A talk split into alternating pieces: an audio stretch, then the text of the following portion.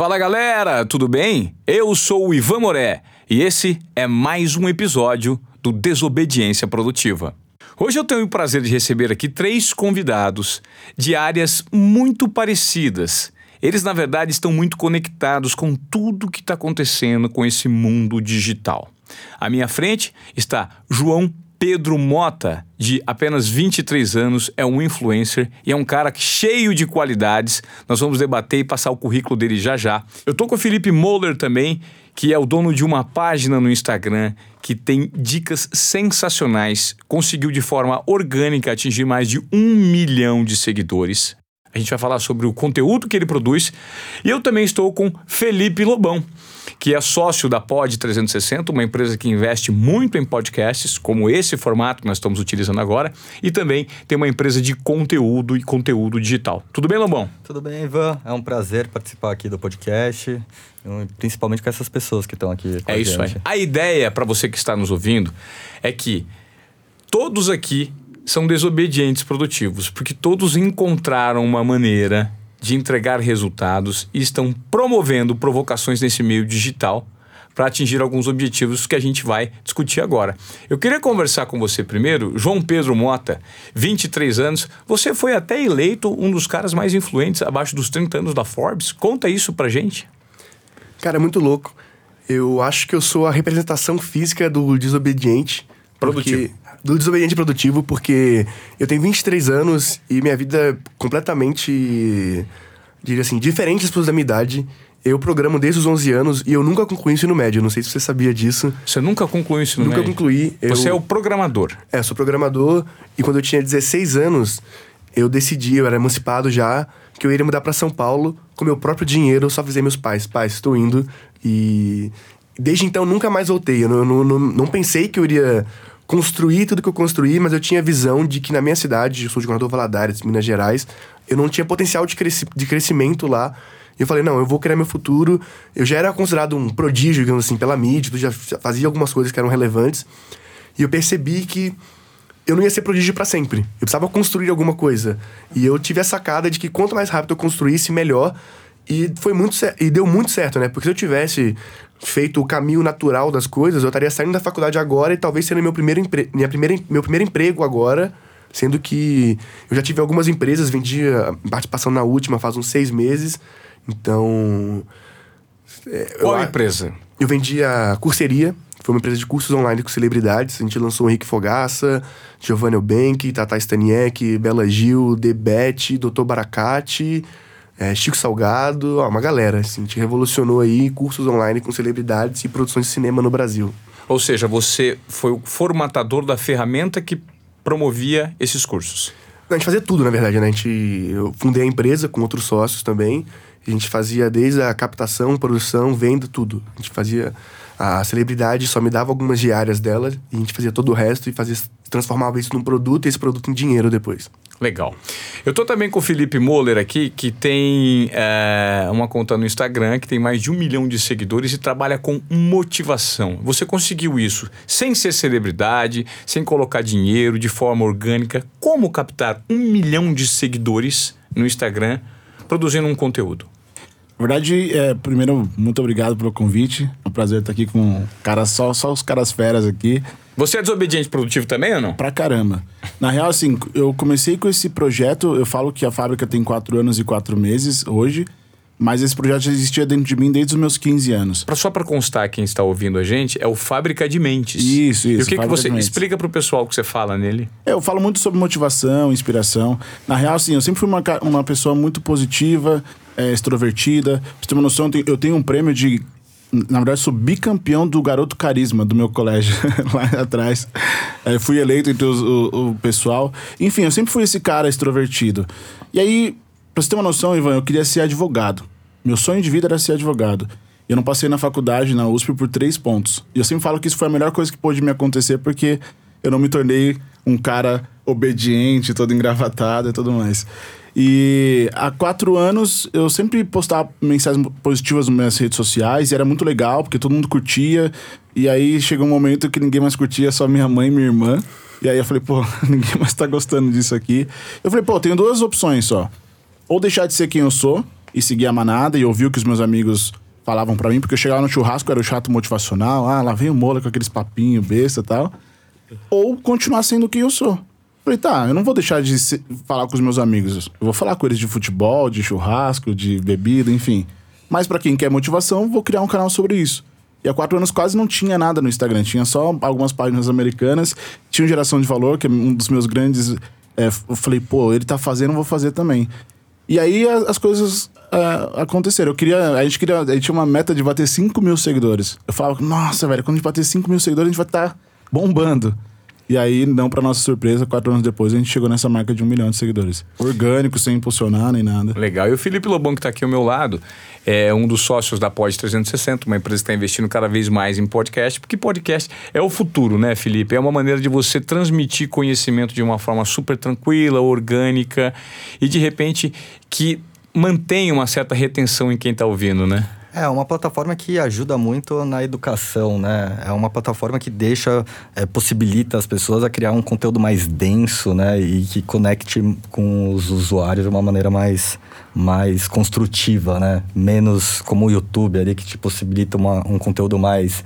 é, não vago, mas em si um, um, conteúdo que te, não te prende tão fácil a atenção, né? Então o podcast... Relevante, né? Relevante. Exato. Mais generalista também o YouTube, né? Exato. Eu acho que o podcast te possibilita a forma de você criar uma conexão com algumas pessoas de uma maneira mais verdadeira. E, e- e sem contar que a plataforma consegue você fazer 10 coisas ao mesmo tempo. Então acho que a, a geração hoje em dia tá pedindo coisas que te ajudem a você ser multitask, né? Multitask, E o podcast é muito poderoso, né? Você tá ouvindo- ouvindo uma pessoa no seu ouvido, normalmente de fone, por 30, Exato. 40 minutos, né? Muito, muito, muito forte Uma coisa isso. muito íntima, né?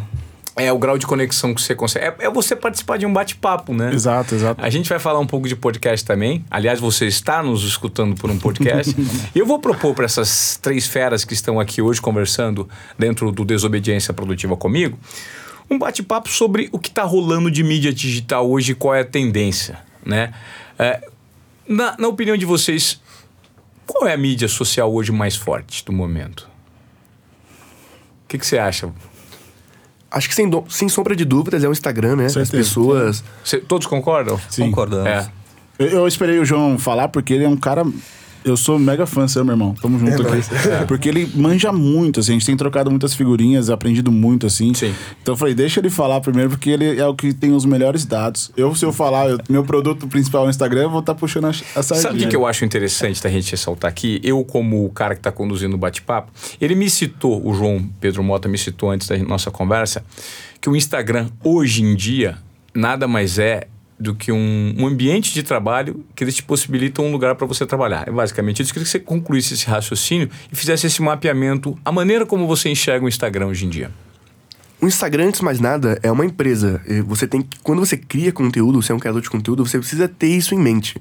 Ele não é o seu amigo, ele pode ser o seu parceiro, mas antes de mais nada, ele é uma empresa que participa de um grupo, que é o Facebook. Então, antes de mais nada, ele é um negócio. Você usa ele de graça.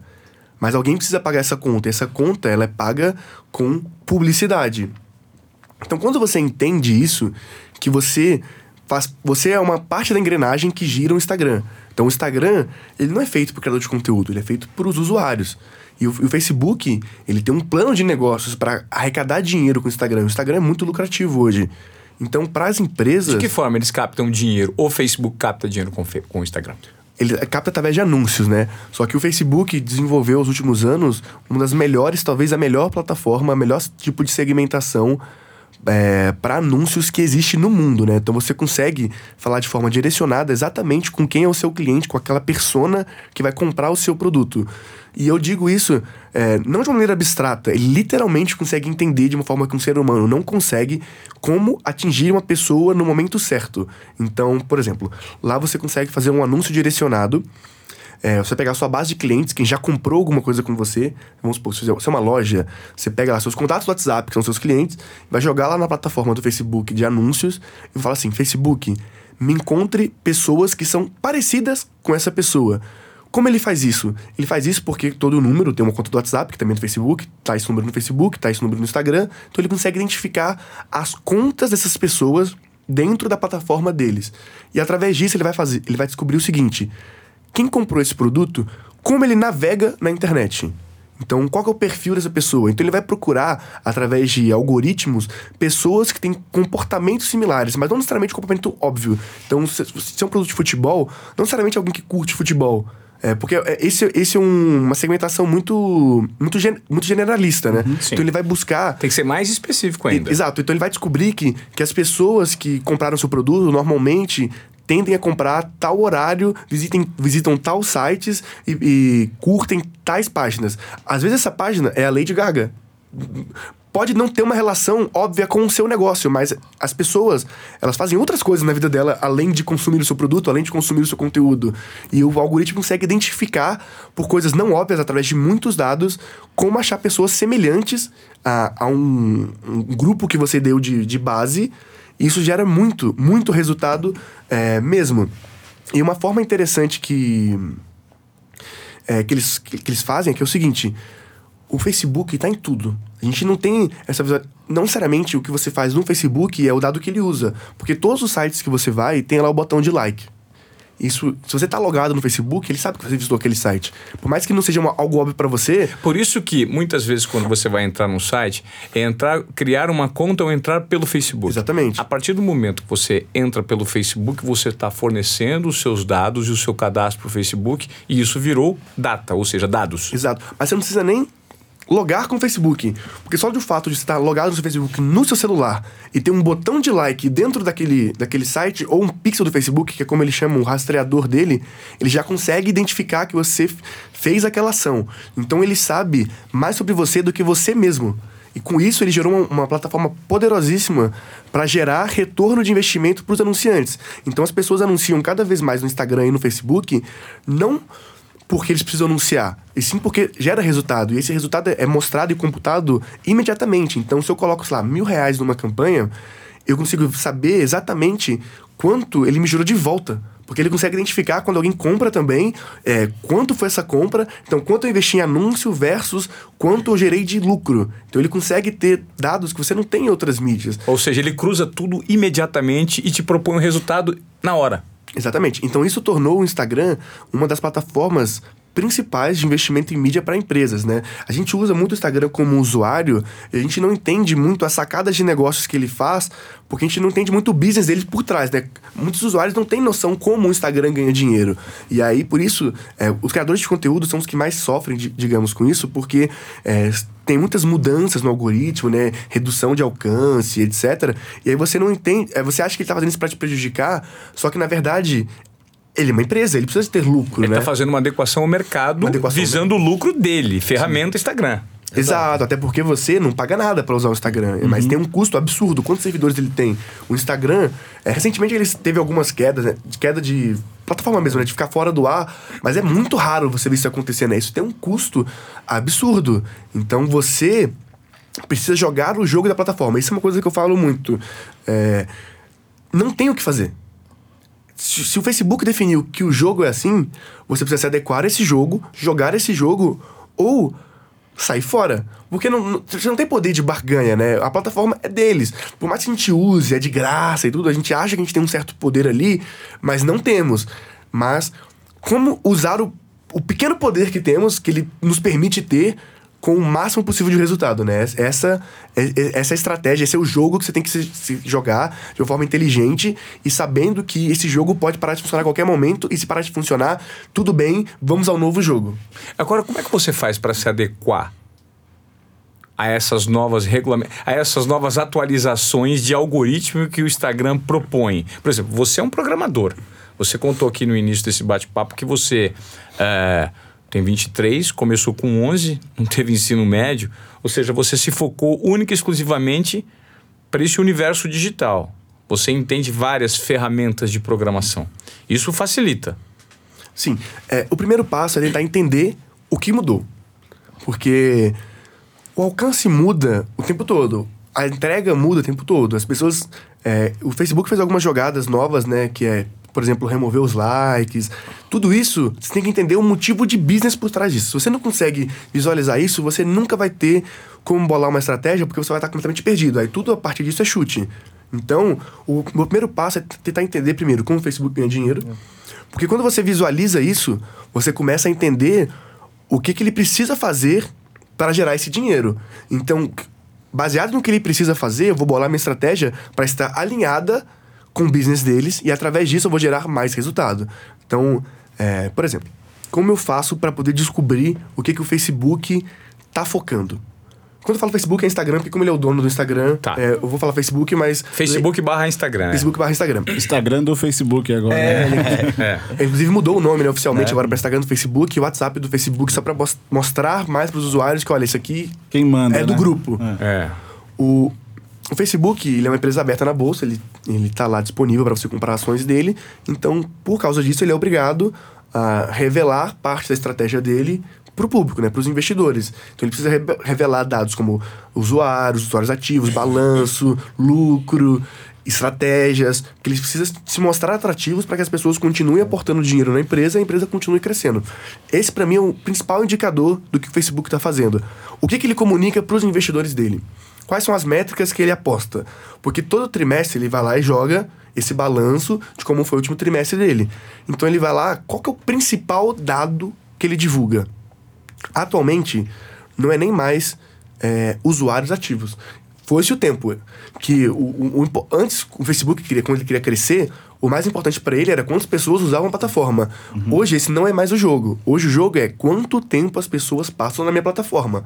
Então o que, que ele quer? Ele quer o que eles chamam de watch time, né? Que é quanto tempo você passa consumindo um conteúdo. Retenção. Quanto Re- mais, quanto retenção, mais você exatamente. ficar retido no Facebook, melhor pra você. Melhor pra plataforma. Pra plataforma, exato. Por Isso quê? tem até lá, né, no Instagram, né? Você consegue ver quanto tempo você tá. no iPhone já tem, né? A galera consegue ver quanto tempo você passa nas redes sociais. No próprio Instagram agora tem lá. Ah, fico duas horas, três horas, Sim, cinco horas. sim, é. 18 horas. no É Instagram. impressionante. É, a gente tá falando de Instagram, mas vale pro YouTube também. Na verdade, vale para quase todas as redes, porque é, hoje o concorrente do, do Instagram, digamos assim, não é o Snap, é qualquer coisa. É, é o YouTube, é o Netflix, porque É a atenção da pessoa que tá do teu lado, no ônibus, Exatamente. na calçada, na tua casa. Você concorre à atenção, né? Não é mais Exata- é, Exatamente. inscrição, é atenção. Exatamente, o jogo hoje é a atenção, porque todas as plataformas já têm um número massivo de usuários, penetração absurda nos grandes países, e hoje, para eles crescerem mais usuários, eles dependem não só deles, eles dependem, por exemplo, de acesso à internet em outros países, é, tem o bloqueio da China, eles não conseguem chegar lá. Então, assim, o foco deles nem tanto é mais crescer o número de usuários, é aumentar o tempo que um usuário passa na plataforma. E e a gente nota que o Facebook fez algumas é, jogadas, né, para poder aumentar isso. Há cerca de, sei lá, uns seis meses atrás, sete meses, eles lançaram né, o IGTV, que é a plataforma de vídeos do, do Instagram, e duas, três, quatro semanas depois lançaram uma atualização no IGTV. Porque antes você podia postar vídeos de até cinco minutos, depois colocou 15, depois atualizaram de novo a plataforma. Hoje você pode postar vídeo de até uma hora no IGTV. Então, cara, e o, e o Facebook anuncia isso, né? Ele anuncia em veículos como TechCrunch, veículos para de business mesmo, no próprio Newsroom. Newsroom é o blog do Facebook, né? Onde ele fala é, de negócios, né? Ele fala as estratégias que eles estão lançando. Então, se ele atualizou tanto essa feature, isso tem um motivo. Que é, eles querem que as pessoas usem essa feature. Então eles beneficiam essa feature. E mais do que isso, há cerca de um mês atrás, um mês e meio, eles atualizaram de novo o IGTV. Eles colocaram a prévia no feed, que antes você postava o IGTV, ia para o aplicativo do IGTV e para a área IGTV do aplicativo. E agora ele posta uma prévia de até um minuto no seu próprio feed. E aí. Pra chamar pro GTV. Vai chamar pro IGTV, você assiste no feed, aí você, quando dá um minuto, tem lá, continue assistindo esse vídeo no IGTV. Então, isso é um sinal muito forte de que o quê? Que ele quer que as pessoas usem o IGTV. Por quê? Porque antes você passava no feed, olha lá, olhei uma foto, dei like, legal, bonito, passei, e aí trocava, de aplicativo, ia pro YouTube, ia pra outro lugar. Já no IGTV, se você assiste um vídeo de 15 minutos, são 15 minutos a mais que ele ganhou você usando o aplicativo. Então ele tá dando o sinal seguinte: criadores de conteúdo ou usuários normais, criem conteúdos maiores. Eu quero que você. Tá, não vem expresso, você tem que fazer a leitura orgânica disso. Ou Exatamente. seja, você, tem, você tem que ter um posicionamento que, ó, tá me, tá me levando para isso. Você, é, Felipe, como você conseguiu organicamente. é, não sei se você tem essa leitura que o João está propondo para a gente aqui agora, que ele é um especialista forjado nessa área. Como você conseguiu fazer esse crescimento em apenas quatro anos de, um, de, um, de uma conta que você trabalha motivação tão, tão bem sucedido? A real, assim, eu sempre tive. é, eu não tinha essa visão. Até igual eu falei, tô aprendendo pra caramba aqui, porque são coisas. Como eu nunca trabalhei em funcionamento nem nada, eu estudo sobre isso, mas meu foco sempre foi criar conteúdo. Pensar num conteúdo que a pessoa ficasse ali e compartilhasse. Tanto é que nessa mudança do, das curtidas, eu primeiro pensei, pô, não tem mais curtida. Qual que é o, a segunda métrica que as pessoas mais vão, vão usar? Comentários. Então gerei todos os meus conteúdos, remodelei meus conteúdos para isso, para ter mais comentários, para as pessoas interagirem, marcarem outras pessoas, porque quando você marca uma outra pessoa naquilo, significa que você gostou e lembrou dela. Naturalmente ela vai falar, pô, deixa eu dar atenção para isso que meu amigo gostou. E ela vai lá na página, se, ela, se eu tenho um conteúdo muito bom, ela acaba ficando. Ela, os, os meus usuários, a maioria deles chegaram dessa forma. Alguém indicou, ele entrou, viu que tinha conteúdo muito bom, falou, pô, gostei dessa página, comecei a seguir. Só pra te interromper, isso é o que eu chamo de shareable contents, que é um conteúdo compartilhável. Um, o maior erro que as pessoas podem ter visando o crescimento É. é criar um conteúdo que impacte o seu público. A sacada para você crescer é você criar um conteúdo que lembre alguém do seu público ou outra pessoa. Exato. Porque eu não quero só que te impacte, eu quero que te lembre alguém. Então, Olha, isso quando é eu uma faço estratégia interessantíssima. então eu faço o conteúdo voltado que a pessoa que tá lá, mesmo que ela já saiba, às vezes eu, eu- você pode falar uma coisa que a pessoa já sabe, porque às vezes ela não quer explicar isso pra pessoa. Se já tá pronto, ela vai mandar porque olha, ó, tá explicado isso aqui. Então essa é uma é um mindset de criação de conteúdo muito forte, que é não pensar só em a mensagem chegar, e essa mensagem remeter a alguém, e eu prefiro e a- o usuário, ele prefere entregar algo do que ele construir aquilo. Então, tipo, se, eu quero falar alguma coisa com você, é um trabalho, né? Eu, desenvolver esse pensamento. Agora, se eu ver esse pensamento e lembrei de um amigo, lembrei da minha irmã, do meu pai, eu vou lá e mando pra ele e falo aqui, pai, isso que eu, te- isso que eu queria te falar pra você. Exato. Então, esse... E isso é o que reverbera. Exatamente. Sim. E no meu caso, assim, de criação de conteúdo, para pra pensar. Quando um amigo seu vem te dar um conselho, você nunca ouve. Porque você conhece seu amigo. Você fala, pô, para com essa besteira, velho. Você não faz isso que você tá me falando. Agora, se vem uma outra pessoa, um terceiro, que ele nunca viu na vida, e fala aquilo, tem muito mais relevância. Então a fábrica de mentes, ela é meio que esse melhor amigo dessas pessoas. É aquele conselheiro, é aquele cara que, pô, quando você tá sozinho, pô, não fica não. Eu tô aqui do seu lado, vou te apoiar. Tem um conteúdo muito emocional, eu, eu aprendi a escrever muito. Eu sou é, designer, né? De, de, eu sempre estudei design, mas me descobri um bom escritor por conta disso, de começar a entender um pouco mais o comportamento das pessoas, entender o que elas gostariam de ouvir. Muito- no início, muitos textos eram pra mim, sabe? Eu tava passando por uma situação não tão boa, eu falava, pô, o que, que eu gostaria de que alguém me dissesse nesse momento? Eu ia lá e escrevia. E aí eu percebi que aquele meu sentimento era um sentimento coletivo. Várias outras pessoas estavam passando por aquilo também. E aí na- acontece o que o João falou. Pô, olha o que eu. assim, doeu em mim. Vem ver aqui, vem ver esse texto. Olha, amiga, você tá sofrendo lá pelo seu namorado, que é uma baca, mas vem ver o que, que esse cara falou que ajuda bastante você. Você Então, é a assim, terceirização do eu te avisei, né? Exato, exato. A fábrica é essa voz é, do além ali que ajuda de alguma maneira. Né? O que fez uma mudança muito grande dentro do, da- do nosso conteúdo foi assim: durante o primeiro ano a gente chegou em 5 mil seguidores, que era a nossa primeira meta, a gente encerrou o primeiro ano com 60 mil. Aí foi crescendo, 100 mil. Eu lembro que no ano passado, em junho do ano passado, de 2018, a gente chegou na marca de 500 mil seguidores. Em junho do ano, é, no ano passado. É, de 2018. Tá. E aí a gente emperrou. Porque a gente falou, meu, não tem muito mais o que fazer. O que, mais a gente vai fazer pra chegar em um milhão? E também caiu naquela, naquele comodismo que nós éramos a, a maior conta do Instagram de motivação, tirando geração de valor de novo, é, é a parte. E aí a gente começou a tentar entender um pouco mais dessa plataforma.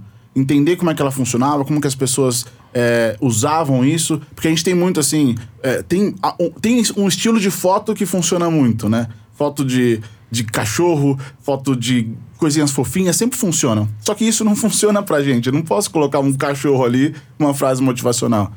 Então a gente teve que entender essa plataforma e aí eu comecei a aparecer. Pra mim, a grande virada da plataforma foi os stories. Que eu comecei a aparecer mais e deu voz, deu um- aquela que a gente tava falando aqui atrás. Humanizou a parada. Sabe? A pessoa fala, putz, tem um cara ali atrás. Não é só uma- um, um post de. É, cria uma empatia maior, né? Exato. E aí eu comecei. E assim, pra mim foi um grande desafio, porque eu, eu tinha vergonha. Falar, pô, beleza, como que eu vou aparecer? Cara, as pessoas acham que eu sou coach, que eu sou psicólogo, o que, que eu sou? E tanto é que uma das maiores perguntas que eu recebo: tá, cara, você é coach? Fala, não. Você é psicólogo? Não. O que, que você é? Pô, sou um cara que decidiu compartilhar um pouco do que vive, do que acredita, e se isso te motivar, vem, vamos juntos. E aí eu comecei a aparecer e aí tomei gosto por aquilo. Hoje o Stories funciona muito bem porque você aproxima, você para pra pensar. O Stories aqui, ó, tá colado na cara do cara.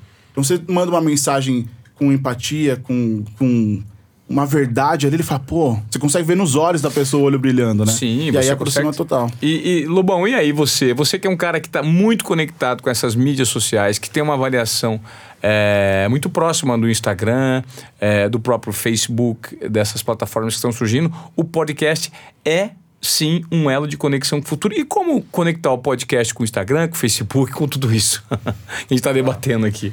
Eu acho que, queira ou não queira, todas essas plataformas, por mais que eles queiram um tempo de uso ali, elas são voltadas muito para vídeo, né? Então acho que o vídeo, acho que tá puxando demais pro Instagram ter um, meu, um, um tempo maior de usuários e conectar com mais tempo. Stories é uma prova disso também, o IGTV. Então, vai- no mundo cada vez mais visual, por que, que o podcast tem espaço para crescimento? tem espaço para crescimento porque você vai precisar dessas outras plataformas para você divulgar o seu trabalho e para ter um alcance maior. Queira ou não queira, ainda o, o podcast ainda está em um momento ainda pequeno aqui no Brasil que está em expansão, né? Então, naturalmente, quando você usa, faz uma estratégia bem montada, onde você usa essas outras redes para complementar e trazer pessoas pro, pro podcast, isso ajuda muito, né? Eu acho Entendi. que o vídeo ainda, por mais que a gente fale que o áudio ainda está num momento de ascensão e crescendo, ainda o brasileiro gosta de vídeo, né? Gosta, ele gosta de, de, de, de bisbilhotice, Sim, né? gosta. Ele- Mas, Lobão, vou falar uma, uma coisa que aconteceu dentro da fábrica também. A gente tem um podcast aqui, inclusive o nosso produtor tá aqui, ele sempre fala, a gente tem que fazer podcast, tem que fazer... E eu não entendi o porquê. Porque eu sempre fui um cara que assistia muito, ouvia muito programa de rádio, assim, sabe? De futebol, É gostava exatamente dos isso. debates. E eu não entendia, eu falei, por quê? Aí ele falou, não, é tipo um programa de rádio, a gente começou a fazer.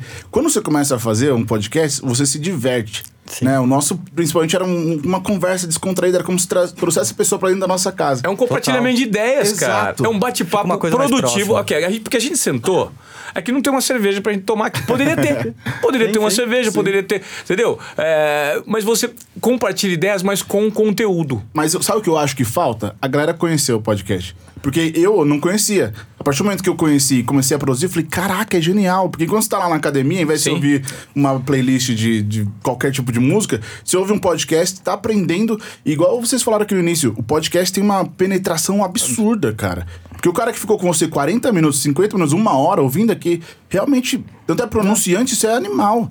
O cara falou, pô, eu tô ali, o, o cara vai ouvir ó, a- aos 40 Organicamente. minutos. Organicamente. Exato, exato. Então eu acho uma, uma ferramenta absurda de, de bom. Ah, e, uma, e uma coisa foda do podcast também é que ele te permite ouvi-lo enquanto faz outra coisa. Exato, É uma exato. coisa que o vídeo não te permite isso. Um vídeo de 40 Exato. minutos, eu tenho que parar e sentar e, faz, e ser um... prestar atenção, né? Prestar atenção. Não que você não preste atenção no podcast, mas é que no vídeo você é completamente passivo, né? Você tem que... Você dá esse tempo para achar aquele conteúdo. Já no podcast, você pode fazer ouvir na academia, como você disse.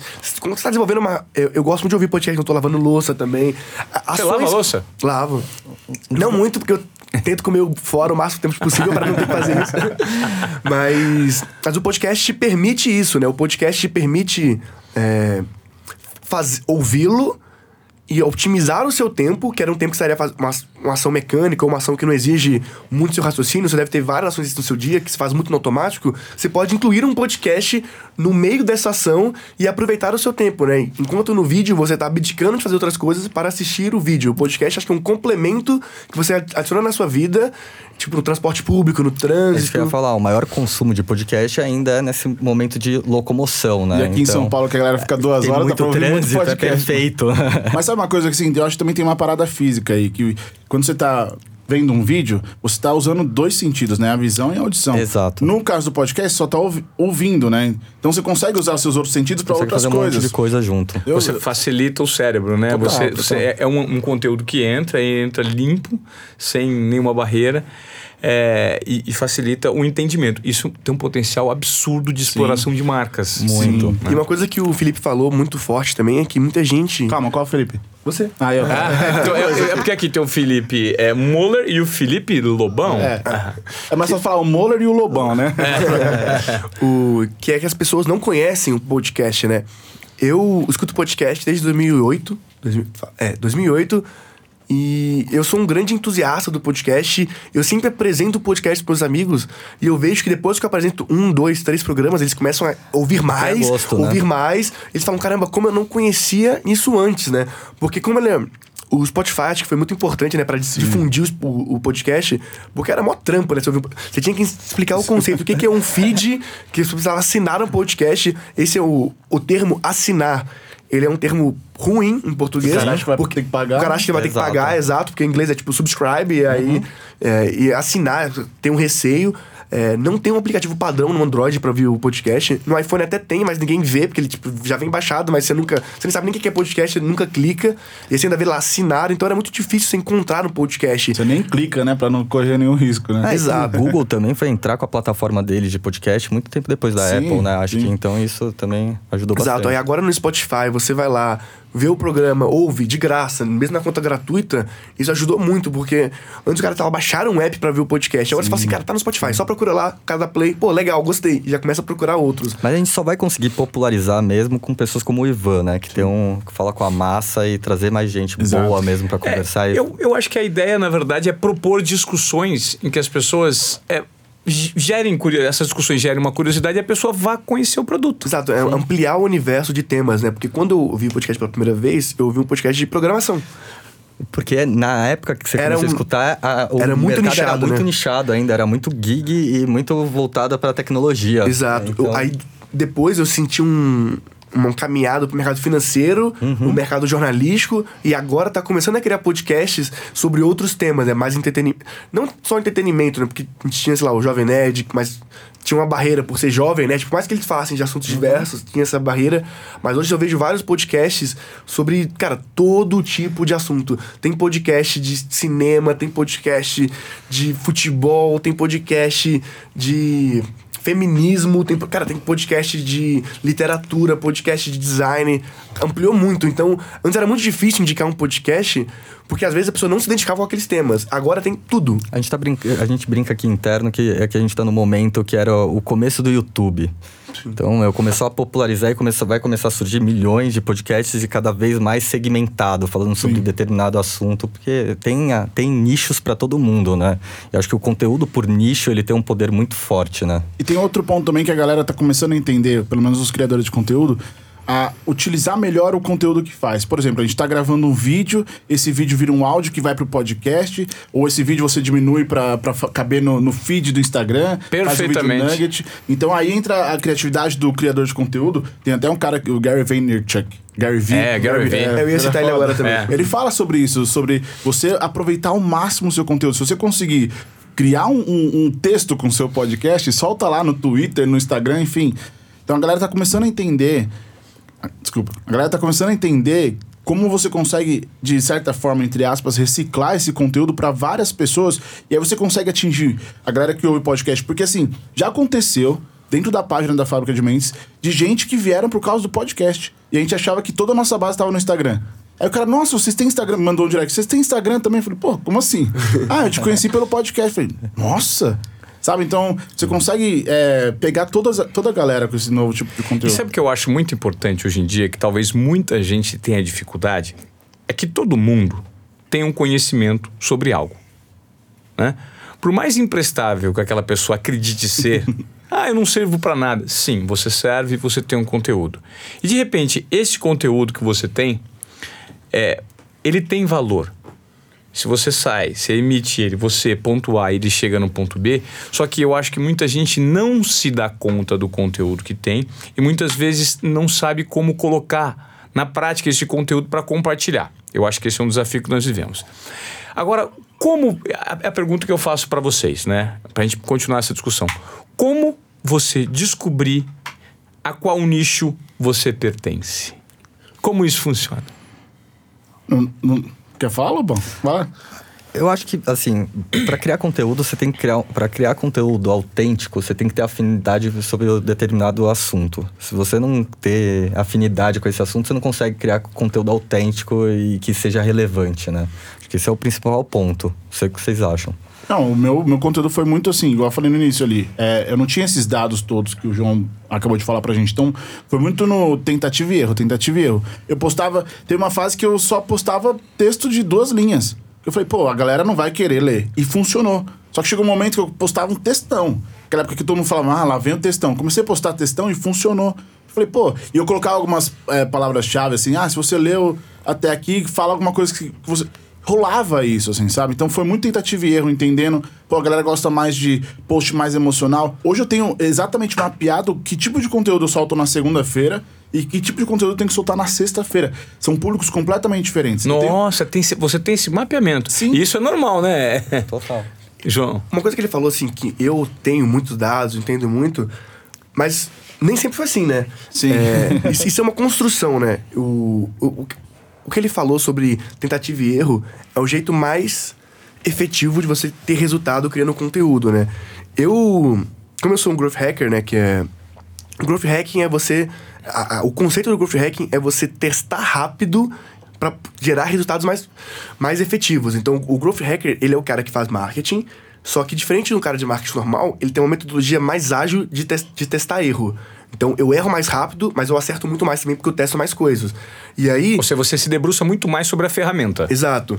E não só sua ferramenta, isso vale pra tudo, né? Desde o seu site, testar conversão, tu, tu- é, dá pra você aplicar Growth Hack em tudo na vida. É só você testar mais hipóteses e de- concluir, de- gerar conclusões a partir desses testes, né? Ou seja, Do- do- aprender mais documento. rápido. Seja, Exato. eu treino mais, eu erro mais, por consequência, eu aprendo mais também. Exato. E aí você os próprios- documenta também isso, tanto os erros quanto os acertos, que é muito importante você Hum. saber quando errou e por que errou, pra você também identificar um acerto, né? Porque é meio subjetivo esse conceito de acertar e errar. Quando você não tá competindo com alguém, né? Você não tem um, um referencial. E sobre nicho, você precisa falar sobre algo que você entende, manja e goste. Sim. Porque cada vez mais as redes exigem que você tenha uma frequência de conteúdos mais alta. E se você não domina esse tema, você vai chegar nesse- no seu limite de conhecimento sobre aquele nicho muito rápido. Que é o chamado burnout hoje em dia. Exato. Então, se você não manja sobre o que está falando, você pode falar sobre um certo tempo de uma maneira generalista, mas vai, vai chegar num ponto que você não vai conseguir avançar. Então, é muito importante você saber sobre o que você está falando. Então, muita gente fala assim: ah, qual nicho é mais lucrativo? Foda-se. Você não tem que entrar no nicho que é mais lucrativo, você tem que entrar no nicho que você mais entende. Agora, se você quer mudar de nicho, estude, consuma, consuma muito conteúdo sobre aquele nicho. O maior erro que as pessoas têm quando entram no Instagram, isso é o que acontece com muitas celebridades, com pessoas que são da mídia, que eles entram na plataforma e não tem resultado, por quê? Porque eles não consomem. Então não tem como você conseguir criar conteúdo, dialogar com o público se você não consome o que aquele público quer. Quer, quer consumir também, né? Porque você cria um distanciamento, né? Então, o primeiro passo é você saber o que, sobre, sobre o que você vai falar, é o nicho que você entende. E segundo passo é consumir pra caralho nas redes que você está criando. Mas, tem, mas é interessante isso, concordo 100%. Mas que que é- exi- existem alguns fenômenos, por exemplo. Você nota que algumas pessoas é, chegam lá, produzem um conteúdo que você fala, cara, não acredito, olha o que o cara tá fazendo. Que coisa ruim, cara. E o negócio assim, prrr, sobe exorbitantemente. É porque todos nós vivemos numa bolha. A gente acredita que o que a gente gosta é a única coisa que existe.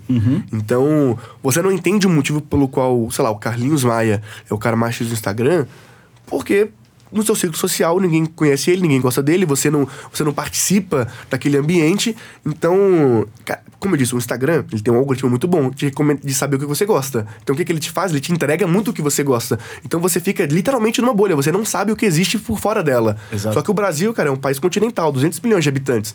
Então, as pessoas consomem diversos tipos de conteúdo. Então, aquilo que não te agrada, não necessariamente não agrada o outro. Então, é, o principal cons- sacado do conteúdo é você não ter preconceito com, com outros criadores de conteúdo. Porque, como existem muitos nichos, o que você acha bobo, idiota, pra alguém é genial. Porque as pessoas estão compartilhando, as pessoas estão gostando, tem um motivo. E quando você passa a entender isso, você começa a visualizar os acertos daquela pessoa. Muitas vezes, o criador de conteúdo, por exemplo, um Whindersson da vida, um Carlinhos Maia, ele não é um especialista em marketing, mas ele tem muito talento e ele provavelmente acertou diversas coisas no modelo dele de criar conteúdo intuitivamente, porque acontece, tem pessoas que nascem com esse talento, com a intuição. Eles provavelmente não sabem identificar quais são esses motivos, mas esses motivos existem e provavelmente eles não conseguiriam replicar.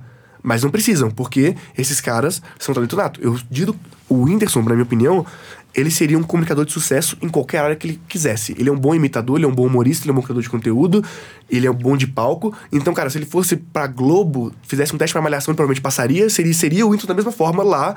Se ele tivesse, ele se não tivesse começado no YouTube, teria começado de outra forma e teria tido sucesso. Cara, mas o Whindersson, ele é um out- outlier, né? A gente não pode levar ele como, muito como exemplo, Sim. porque o cara ele é muito bom mesmo. Não tem como desmerecer o, o sucesso do cara, porque, velho, é um talento fenomenal. O que precisa é, de repente, uma afinação do propósito do conteúdo. Exato. Só que, mas a, só que a gente pode aprender com o Whindersson. Porque por mais que ele tenha feito as coisas de maneira intuitiva, como eu disse, existiram acertos. O meu trabalho é muito de tentar identificar esses acertos, mesmo que eles sejam intuitivos. Padrões também, Pa- né? Exatamente, padrões. Porque o cara, ele, ele fez sem pensar naquilo, sem pensar que ia dar certo, mas deu certo. Então, Ou seja, você estabelece métricas. Exatamente. Tentar identificar o que tá dando certo. Porque eu. Quando eu identifico tudo que o Whindersson fez que deu certo, isso não significa que eu vou criar um novo Whindersson. Mas eu consigo melhorar as minhas próprias métricas. Sim. Então, o segredo não é você tentar, tentar ser o maior. É tentar sempre crescer. Então, o, cara, talvez nunca exista um próximo Whindersson. Mas tudo bem. Se eu usar as estratégias que o Whindersson usou, se eu conseguir identificar estratégias, eu consigo melhorar o meu próprio crescimento. E pra mim isso basta, porque eu não tenho que me basear no outro.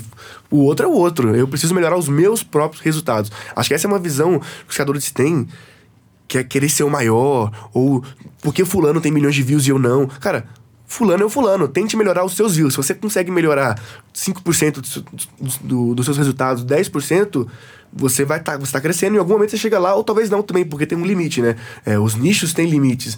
É, tem, você nunca vai conseguir ter 50 milhões de seguidores falando sobre investimento na bolsa, até porque só tem um milhão de investidores na bolsa no Brasil. Mas se você tem 100 mil, já tá muito grande, pô, já tá ótimo. Então, você tá- tá- também é, saber adequar as medidas, as medidas de comparação. Sim. Eu acho que tem muita gente que quer comparar e acaba copiando, porque acha que aquilo deu certo, e daí a gente começa a ver muita coisa muito similar, e daí fica um repeteco. É que, assim, a questão da cópia. Se você tá copiando algo que deu certo, você já tá errado. Não porque. Não, não pela cópia em si. Sem visar a questão ética e tudo, que, claro, copiar é péssimo. Mas se você tá copiando uma estratégia, já deu errado. Porque as estratégias levam um certo de tempo, né, pra poder gerar um resultado. Então, essa pessoa já passou por aquela fase, então ela já cometeu cometeu vários erros, acertos, arrumou e bombou. Então, cara, né, a internet é muito rápida. Aqui, não necessariamente aquilo que bombou agora vai bombar de novo daqui um mês, dois meses. Então, aquela estratégia, não, por mais que você copie ela exatamente igual, ela não vai tirar o mesmo resultado, porque é o famoso ditado, né? Quem chega primeiro bebe água limpa. É isso. então, a- co- tentar copiar os outros não funciona muito por esse motivo, né? Porque, igual no mercado da música, né? Se você se, se um estilo começa a bombar, cara, já, já tá sendo trabalhado há meses antes. O, o bombar é só uma parte do funil que levou meses pra chegar. Se você tem. Quando o cara chegou no auge e você copiou ele, você já perdeu o timing da parada. Você tinha que ter visto essa estratégia. Talvez essa antes. mensagem seja a mensagem mais importante que a gente possa compartilhar hoje, né? Numa geração imediatista em que tudo se consegue por meio de um clique, de repente, o cara que quer se propor como um desobediente produtivo, entregar mais do esperado, o que, que ele tem que fazer? Ele tem que ter, antes de mais nada, paciência. Sim. Talvez, e a paciência que é um negócio escasso nos dias de hoje nessa geração de cliques. Ou seja, você tem que traçar uma estratégia e fazer por tentativa e erro. Só um exemplo, o, você conhece o Cocielo? Sim? Ele é um cara que tem, acho que, mais de 20 milhões de inscritos hoje. E ele produziu... Ele começou em 2011, 2010, produziu conteúdo na internet, no YouTube. Cara, ele ficou cinco anos. Não foi um, não foi dois, não foi três, não foi quatro. Foi cinco anos produzindo conteúdo pra quase ninguém assistir. Cara, cinco anos, religiosamente, um vídeo por semana. Até que um vídeo estourou. E aí... Ah, e ele aí teve sorte, né? Só, cara, só que aí, depois desse vídeo, ele levou, sei lá, sei lá, 10 mil inscritos. De 10 mil pra um milhão foi alguns meses. Só que ele ficou 5 anos produzindo conteúdo. Quando um estourou, todos os outros estouraram também. Mas ele teve a paciência de continuar criando né? conteúdo. Se ele tivesse desistido, cara, um mês antes de postar o vídeo do Rei do Camarote lá, que ele fez a piadinha lá com o Rei do Camarote, a gente nunca teria conhecido o o Cocielo. E hoje é um dos maiores youtubers do Brasil. Só que as pessoas, o sucesso nas redes sociais, ele é muito rápido. Só que ao mesmo tempo ele demora muito. Porque quando começa a virar a chave, o crescimento é exponencial. Então, se você, se você acertou alguma coisa, normalmente você viraliza. Tipo assim, se você viralizou um conteúdo, você vai ter um crescimento muito rápido de um, curto período de tempo. Só que até essa viralização foi, uma construção de terreno de, cara, anos de aprendizado até chegar lá. É muito raro um, um youtuber, eu, eu acompanho vários, bombar do nada. Tipo, no primeiro vídeo, o cara foi lá, estourou, tem um milhão de inscritos. Cara, é pode ter acontecido, óbvio, mas a maioria dos youtubers que eu conheço foi persistência de meses, anos até virar, e aí quando virou, as coisas foram acontecendo mais rápidas. E mesmo se história não é consistente, porque o cara não, não, não criou a fundação, né? Beleza, ele tem aquele vídeo lá que estourou 50 milhões de visualizações e tal. No segundo ele não sabe mais o que fazer. Porque ele não teve esse repertório de criar conteúdo, de testar, acertar, er- testar, acertar, igual você falou, de errar rápido, sabe? Eu, por exemplo, a gente tava falando de criação de conteúdo. Eu hoje, durante muito tempo, a, a fábrica deixou de crescer, e eu gosto de falar isso porque as pessoas só veem as pingas, né? Ninguém vê os tombos Os que a gente tombos, é. toma. Durante muito tempo a a fábrica deixou de crescer por conta disso. Como a gente era o maior, eu sentei em cima do conteúdo. Então eu pensava, tudo que eu fizer aqui vai viralizar, tudo que eu fizer aqui vai viralizar. Então eu deixei de estudar, deixei de olhar os concorrentes, né? Porque a galera fala concorrente, eu, eu, eu gosto de me inspirar em tudo. Aí começou a chegar uma galera nova que passou a fábrica, estourou. Eu falei, meu, que- por que que estourou? Porque eles estavam bebendo de outras fontes, estudando outras coisas. Como se você morasse no Brasil e foi lá pra China pra ver o que os chineses estão fazendo pra ser a maior potência tecnológica. Eu deixei de fazer isso. Então, uma das coisas que a- a- é mais, talvez, desafiadora pro criador de conteúdo, primeiro, é tirar o ego da frente, de falar que, velho, você não sabe tudo. Tem que aprender toda hora.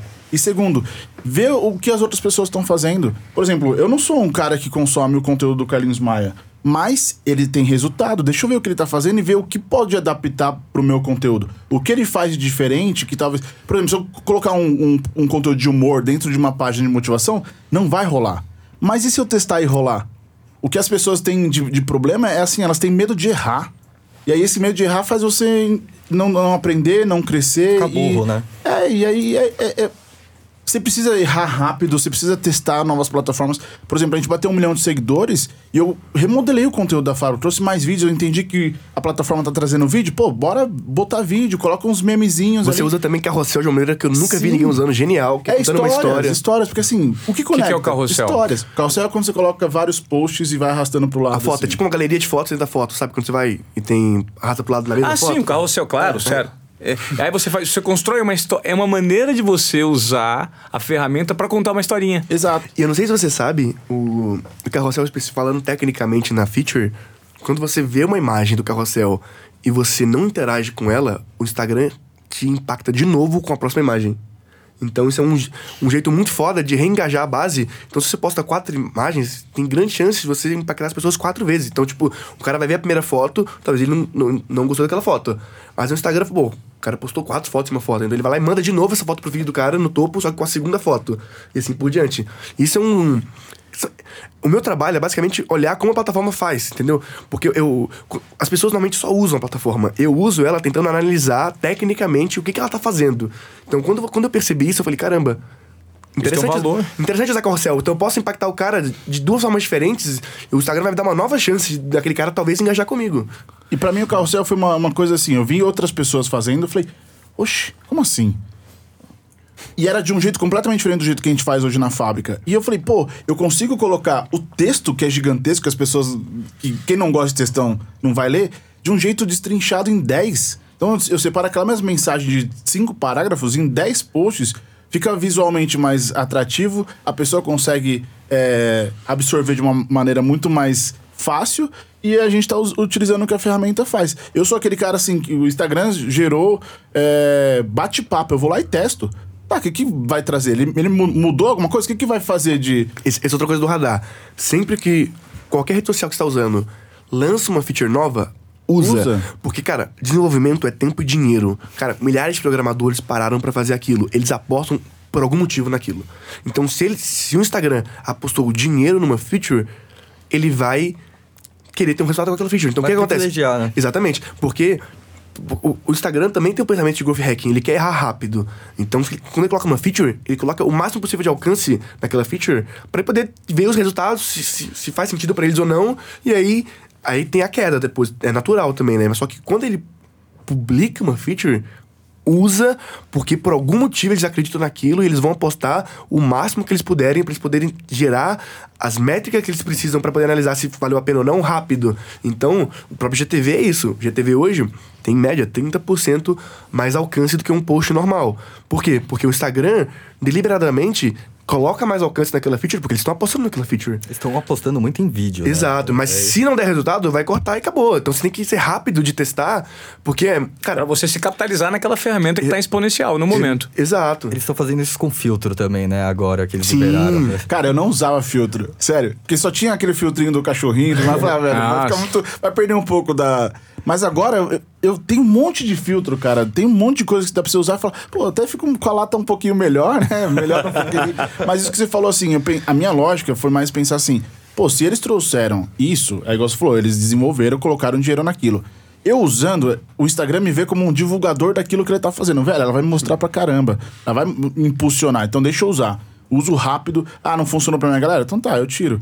Mas eu testo a ferramenta pra ver como é que ela funciona. E a galera às vezes nem sabe que tem bate-papo, nem sabe que tem música que dá pra colocar agora, sabe? É, é fuçar na ferramenta. Quanto mais você fuça, mais você aprende sobre E outra ela. coisa de rede social também é que alice a pessoas, junte-se a pessoas que estão no seu ciclo e cresça junto com elas. O cara, a outra página não é o seu concorrente. Sim. Primeiro que o seu concorrente é qualquer coisa. Sim. Porque você tá com. Quando, quando você descobre, percebe e coloca isso pra sua vida que o jogo é tempo, é atenção, o seu concorrente, não necessariamente o concorrente da fábrica, não é outra página que posta frases. Cara, é qualquer coisa. O cara pode. O cara, além de ver frase de motivação, ele acompanha futebol também. Ele gosta da família dele. Ele tem todo o conteúdo, teoricamente, é seu concorrente. Mas o seu possível concorrente, na verdade, ele tem muito mais chance de ser seu parceiro do que ser seu concorrente, porque Um alavanca o outro. um alavanca o outro, exato. Quem usa muito isso é o Carlinhos Maia. A estratégia, de- a estratégia do Carlinhos Maia é uma estratégia muito de criação de comunidade muito foda, porque o que, que ele fez? Ele pegou a vila dele e fez daquilo uma novela. Então ele. to- todo mundo que mora na vila do Carlinhos Maia tem mais de um milhão de seguidores. Todo mundo. Ele alavancou todo mundo, porque ele sabia que juntos somos mais fortes, né? Então. Dentro da comunidade, né?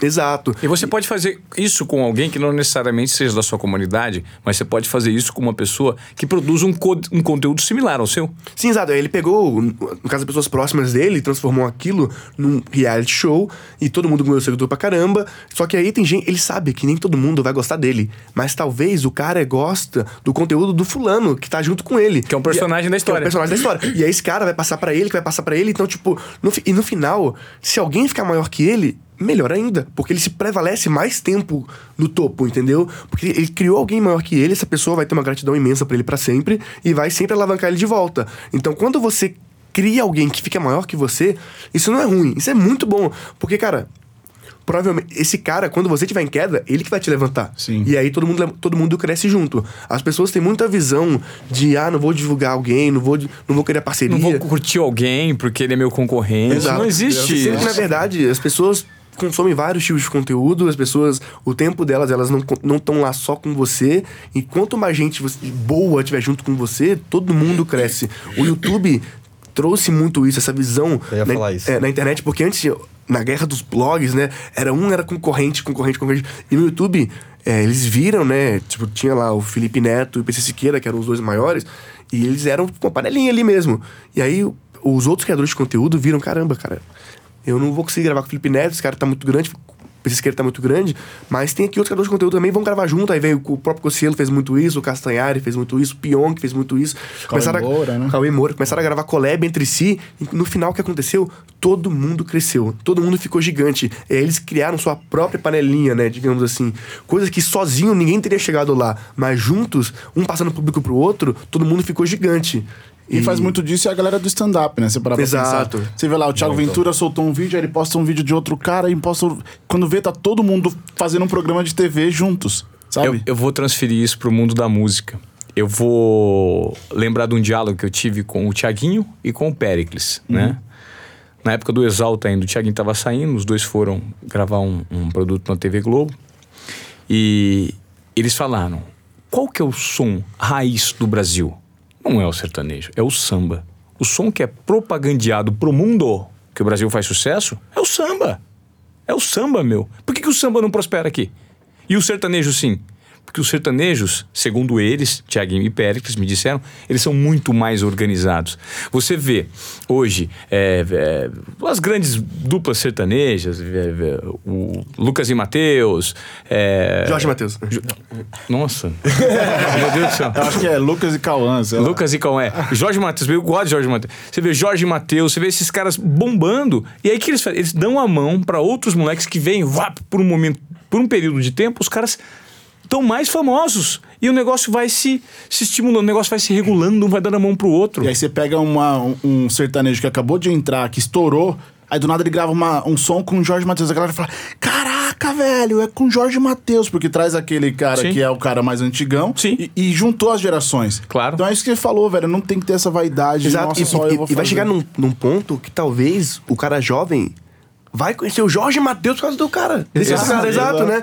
E aí recicla, né, o público. Não, e o cara chega e fala: Meu, meu sonho era conhecer o Jorge Matheus e tá gravando junto. Na internet rola muito disso. A gente foi no evento agora que tinha um. Igual, eu conheci o, o Wendel Bezerra, que é o dublador do Goku. Eu sempre quis conhecer aquele cara. E eu, num determinado momento eu falei, eu tô na mesma sala que ele. E eu fui cumprimentar ele, o cara ali junto, sabe? Sim. Então já marcamos de gravar vídeo, fazer coisas juntos. É muito importante essa roda, assim, sabe? De, de conversar. É, e na de verdade, trocar. essa roda eu conheci vocês num fim de semana, num Exato, evento do fim de semana, e que eu, eu comecei a. Falei, meu, vamos, vamos. Meu objetivo quando eu abordei vocês, produzir reflexão, conteúdo. Produzir. O que a gente está fazendo? Produzindo conteúdo e reflexão para quem vai consumir. Um conteúdo que, em tese, ele necessita ser relevante, né, Lobão? Precisa, precisa. E acho que cada vez mais precisa ter conteúdo relevante, né? Acho que a gente tá em uma onda que vai ter um monte de gente que vai morrer aí porque fica postando fotinho só de, de roxinho, dando sorriso ou corpo. É isso que eu fico pensando. Hoje o Instagram, ele também é muito interessante a fala do, do João Pedro, porque ele propõe, para quem de repente está nos ouvindo, uma reflexão, que é você que hoje fica acompanhando o Instagram, porque todo mundo tem um detalhe também. As pessoas adoram mostrar o lado que ela gostaria de ser, né? Assim, a vida que ela gostaria de ter, não necessariamente aquilo que está retratado ali é a realidade. E tem muita gente que se ofende. Eu já ouvi pessoas meu, eu tô mal. Entrei no Instagram hoje eu tô mal. Porque a pessoa fica com dor de cotovelo de tanta felicidade que fala assim: a minha vida é normal, mas a vida que eu vejo no Instagram só tem gente feliz e perfeita e eu tô triste, porque eu tô vivendo problemas. Mas de repente, essa pessoa que tá se retratando como feliz, rica, milionária, cheia de sucesso, ela tá vivendo um momento de tristeza Cara, e é uma maneira dela Olha, mascarar o- isso. olha o Whindersson, né, cara? Ele que é tá milionário, um dos caras mais famosos do Brasil, amado por todo mundo, tava com depressão. Ele, teve, ele cancelou os shows dele porque ele falou, cara, não me sinto bem. Tipo, a internet é muito louca, né? Porque a gente só mostra o que a gente quer mostrar, mas por trás de toda a felicidade tem seres humanos ali. Assim como você edita a sua foto pra parecer mais magro, mais bonito, as pessoas também editam, todo mundo edita foto, né? Você não é o único que tem lá o seu FaceTune, todo mundo tem. Então, cara, você escolheu mostrar aquilo. E a gente acha que as pessoas vivem uma vida maravilhosa no Instagram, mas não vivem. Cara, o Winston, ele é um humorista, ele, traz, ele faz as pessoas rirem e ele não tava feliz. Então, esse- esse- quando ele assumiu publicamente isso, né? Pra mim foi muito forte, né? Pra, as pessoas, pessoas verem que, cara, as coisas não são como parecem. Até porque, vamos ser sinceros, que a gente tá vivendo uma onda de muita gente com depressão, né? Principalmente desses influenciadores. E, e eu tive essa virada de chave na fábrica também, no momento que. é, eu sou da geração Chiquititas. Eu assisti a Chiquititas. Um dia eu, tava em casa e meu celular bombando de notificação. E mundo, meu, você viu quem postou a fábrica? Quem... Eu, não, quem, quem foi? A Mili. Eu, pô, sou mega fã da Fernanda Souza. Se você estiver ouvindo aí, ó, obrigado, você ajudou a gente a crescer. E aí eu falei, ali, eu acho que a gente ganhou uns 30 mil seguidores num dia. E foi um número muito relevante pra gente. Só que o que mais me marcou não foram os 30 mil seguidores.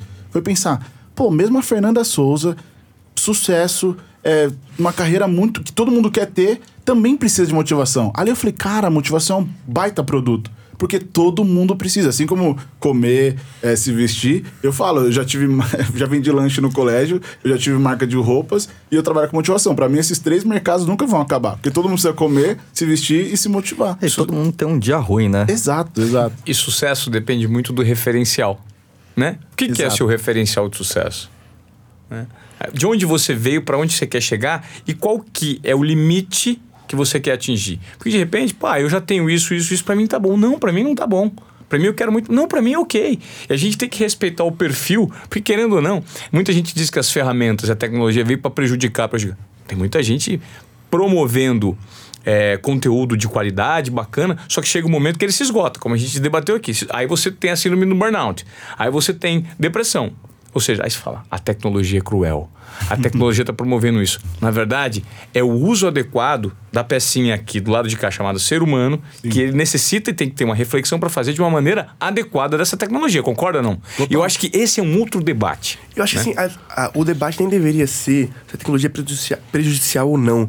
Porque isso é algo que a gente não pode mudar. A tecnologia veio, está aqui e, E não vai- tem nada que a gente possa fazer Claro, para isso. sim. E, e se você se virar contra ela, você tem muito mais pontos negativos do que positivos, Sim, né? não, não, não se virar contra, era saber Não, adequar o uso da tecnologia ao Exato. seu perfil. Mas assim, mas tem gente que fala assim: ah, não vou ter Instagram, não vou ter WhatsApp. Não, é Cara, equivocado. isso aí você. Bom, depende do ponto de vista também. Mas na, eu acre- na minha visão, pelo menos, na sociedade que a gente vive hoje, se você se fecha à tecnologia, você tem muito mais perdas do que ganhos. Você fica isolado, né? Exato. Você, ah, cara, existe, as pessoas usam e acabou. Então, eu, eu vejo isso porque tipo, minha mãe, meu pai falam: ah, você passa muito tempo no celular, no meu tempo as coisas eram melhores. Cara, beleza, mas era o seu tempo. Agora o tempo é assim e é, uma das coisas que mais mudou minha vida foi perceber que eu não posso mudar tudo certas coisas a gente precisa aceitar e se adequar àquilo e a- nos adaptarmos, né? Então a tecnologia tá aqui, como eu uso ela da melhor forma. Acho que esse deve ser um pensamento. E não deixo de usar a tecnologia. Sim, e, e esse melhor forma significa você usá-la para que ela não, não te produza, talvez, efeitos colaterais que podem produzir.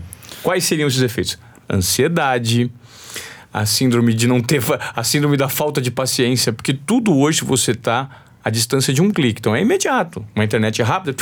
Então assim, se você vicia crianças muito cedo, esse é um debate que eu coloco, porque eu tenho dois filhos pequenos, de 6 e 4 anos. Eu tenho um entendimento que os meus filhos, a um curto espaço de tempo, eles serão os meus chefes. Porque eles já nasceram num formato hiperconectado do mundo. O meu filho chega na televisão, ele tem, vai fazer quatro, ele passa a mão assim e, e a televisão não reduz, ou seja, a tela do iPhone. Como que a televisão não reduz? Você, imagina eu, na época que eu nasci, não existia. Tinha que levantar pra mudar o canal. Tinha que né? levantar. De controle, TV com controle remoto era luxo. Ou seja, nessa época da hiperconexão, se você de repente expõe, você enquanto pai, educador, o seu filho, muito tempo a uma tecnologia, você sabe se a médio prazo ele não vai ter um, um dano. Por quê? Ansioso, imediatista, sem paciência. O tédio propõe reflexão. O tédio propõe a criatividade. E a cabeça de uma criança a parte lúdica é muito forte. Então, assim, ler um livro, ao invés de consumir um produto audiovisual pronto e preparado, em que você não tem que pensar, você só se propõe a receber. Pega a criança de 3, 4 anos e dá, e dá comida com criança assim, ó. Come até merda. Entendeu? Agora fala assim: vamos ler um livrinho? Porque o livrinho propõe o quê? O aprendizado, estimular a parte da imaginação. Então eu acho que isso a gente tem, enquanto seres humanos e ponto de vista, ter o posicionamento. Por que, que os filhos do Mark Zuckerberg são criados. O filho do Mark Zuckerberg é criado numa escola 100% sem telas? Algum estudo tem aí, concorda ou não? Até é uma das coisas que eu, eu tenho proposto muito lá na fábrica, assim, tirar esse pé do acelerador. Porque a gente vive também numa sociedade que se compara demais. Eu tenho eu recebo muitos directs de- da galera assim, sabe? Nossa, mas eu mesmo, quando eu bati 30 anos, eu entrei em crise. Porque amigos próximos a mim tinham a meta de quando baterem 30 anos ter um milhão na conta. Eu acordei no dia do meu aniversário chorando. Minha esposa olhou do lado e falou: Por que você tá chorando? Ah, porque não bati um milhão de reais. Ou seja, a gente se compara demais por conta dessa vida hiperconectada. Então, hoje, um dos meus grandes debates nas redes sociais é: Cara, beleza, você tem que fazer o máximo que você pode, mas o máximo que você pode. Para de se comparar com outro cara lá e faz a, tem, tem calma, respeita a sua história, sabe? Eu não posso olhar pro lado e falar, nossa, mas o fulano tá, tá crescendo pra caramba e eu não tô, e isso me diminuir. Porque são fases. Tem- a, a gente falou isso aqui atrás. Tem momentos que eu vou crescer muito e vou estagnar, tem momentos que outro cara vai me ultrapassar e vai estagnar, e assim vai. Só que você tem que olhar pra si mesmo. Se você ficar olhando só pro lado, pra fora, nessa comparação negativa, eu, eu gosto de me comparar vendo o que eu posso aprender. Quando você se compara de uma forma negativa, você entra nesse- nesses sentimentos todos. Exato. E aí É foda. Eu só me preocupo com o que eu posso resolver. O que eu não posso resolver, eu nem perco meu tempo, porque não tem, não tem o que eu posso fazer. Então, os caras tá tendo sucesso, pô, bom pra ele, pô. Foda-se. Exato, exato. É o famoso caguei. É praticar o caguei. Porque pra mim, o que, importa pra mim é só o que eu posso aplicar na minha própria vida, que eu posso gerar de melhor pra mim. Porque quando você. A própria internet traz isso, né? Que você vê sempre o sucesso dos outros. gera uma insatisfação pessoal, não por inveja ao outro, mas por você não conseguir refazer aquilo. É, não, não- Por que eu não fiz primeiro? Exato. Por que eu não segui esse caminho? Mas eu- eu tento é, olhar sempre com outros olhos, cara. Que legal que aquele cara conseguiu fazer. O que que eu posso fazer para que eu cresça? Não pra chegar onde ele chegou. Pra mim, foda-se onde ele chegou, cara. Ele chegou porque ele é uma pessoa, eu sou outra pessoa. E eu quero saber onde eu posso chegar. Talvez é muito mais do que aquele cara chegou, ou talvez não. Mas o importante é sempre crescer. Sempre. É- Eu, falo, é- eu falo uma frase que é se espelhe em alguém, mas construa a sua própria história. Ponto. Ponto. Isso já resolve 90% dos problemas de comparação que fica muito mais simples levar a vida dessa growth- eu levo o growth hacking pra minha vida total, que o growth hacking é tentar melhorar, não só pensando no Instagram, mas pensando no growth hacking como um tudo. É, quando eu tenho uma empresa um- que vende online, um site, eu não preciso. Você não aumenta 100% de vendas de uma vez. Você aumenta as suas vendas, é, no caso, ou o download do aplicativo, qualquer coisa do tipo, que- fazendo várias ações assertivas em vários pontos que geram um resultado maior. Então, se eu aumento, sei lá, minha, imagina assim, uma loja online. Se eu aumento meu, minha, minha conversão em 1% aqui, em 2% ali, meu tempo de página em 3%, 3% aqui, e aí vou indo, são pequenas ações que sozinhas não fazem muita diferença, mas no conjunto do todo eu aumentei 100%. Então eu tento melhorar um pouquinho a cada dia tudo que eu posso. Eu não preciso é, melhorar 100% de uma vez, mas se eu melhoro aqui, um pouquinho aqui, um pouquinho aqui, um pouquinho, um pouquinho ali, eu gero uma grande melhora no todo. Então é isso que eu tento fazer. Cara, ter pou, poucas melhoras, mas sempre. Acho que uma coisa legal que você falou é que você não centraliza muito esforços, né? Em uma coisa só. Você tenta pulverizar ele em várias ações diferentes para você identificar. Acho que isso é fundamental, né? Exato, né? Porque se eu coloco toda a minha estratégia em uma coisa e ela dá errado, deu tudo errado. Agora, se eu ramifico a minha estratégia em várias estratégias, é, é um pouco perigoso falar isso, porque você precisa ter foco também, mas, mas o foco do Growth Hacking não é que ele é sem foco, é que ele tem foco de melhorar o máximo possível tudo que ele pode. Pro mesmo objetivo. Pro mesmo objetivo, exato. Então, é... Cara, tipo, pensa numa página, design, é, design de experiência, UX ali. Você não melhora uma conversão de uma página de uma vez.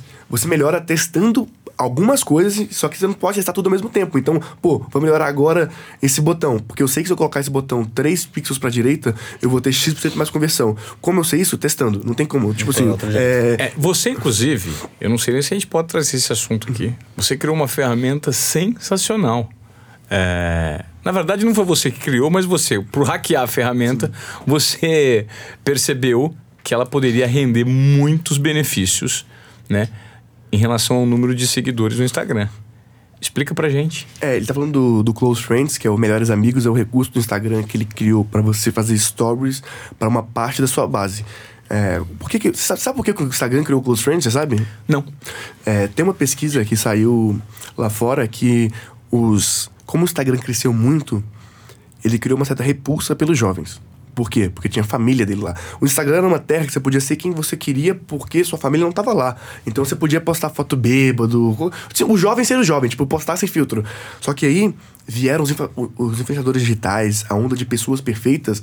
Isso o que que fez? Afastou o jovem. Porque ele parou de ter identificação com a plataforma. Então todo mundo postava aquelas fotos super editadas, super bonitas, inalcançáveis que antes era legal, só que ficou tão assim, ficou tão um mundo perfeito no Instagram, que ele começou a perder a retenção do jovem. E o jovem foi pra onde? Pro Snap. Por quê? Porque é um aplicativo mais complexo, mais difícil, tem que ter uma conta, pô, tem que procurar o nome do usuário das pessoas. Então o que, que, que, que não tem no Snap? Seu pai. Então você. Exato. Então você Sim. pode ser você mesmo. Então Tá. o Instagram criou essa- esse recurso pra que o- não perder o jovem, que é assim, cara, beleza, tem a sua vida perfeita, mas se você quiser postar você na balada com seus amigos, bebendo, ou fazendo uma coisa que, você, que não é tão incrível assim, você vai postar isso pros seus melhores amigos. Você vai criar uma lista, colocar, tipo, seus 10 melhores amigos e fazer o que você teria vergonha, né, de mostrar para outras pessoas, porque você tem medo da reprovação daquelas pessoas. Só que nesse universo controlado, você tá seguro. Então esse foi o intuito. Daí Você seleciona... Aí você cria o produto só para melhores amigos. Exato. Aí eh, eu, eu vi que algumas pessoas estavam tendo a sacada, né, de, de usar essa plataforma para passar conteúdos específicos, porque o Instagram fez isso para você falar com seus amigos. Só que no universo criador de, do criador de conteúdo, eu tenho seguidores, né? Não tenho amigos, eu tenho pessoas que acompanham meu trabalho. E aí eu vi que eu- algumas pessoas estavam vendendo esse acesso. Então, tipo, eu, a- ao invés de eu criar um curso online, eu vou passar um conteúdo é, exclusivo, só que eu vou passar no Instagram mesmo. Então você vai pagar aqui e vai, e vai receber esse conteúdo. Uma pessoa que fez muito isso é o próprio Ryan, ele já ganhou mais de 2 milhões de reais vendendo close friends dele. Quem que é o Ryan? Ryan dos Santos, ele é um um Instagrammer, um influenciador, que ele é tipo um nome digital, que ele ganha dinheiro com a internet, ele dá dicas desse tipo de conteúdo, assim. E ele foi uma das primeiras pessoas que eu vi que monetizou o Close Friends. Só que eu vi que, cara, legal monetizar, mas dá para fazer mais coisa aí. Que não seja necessariamente vender esse conteúdo, né?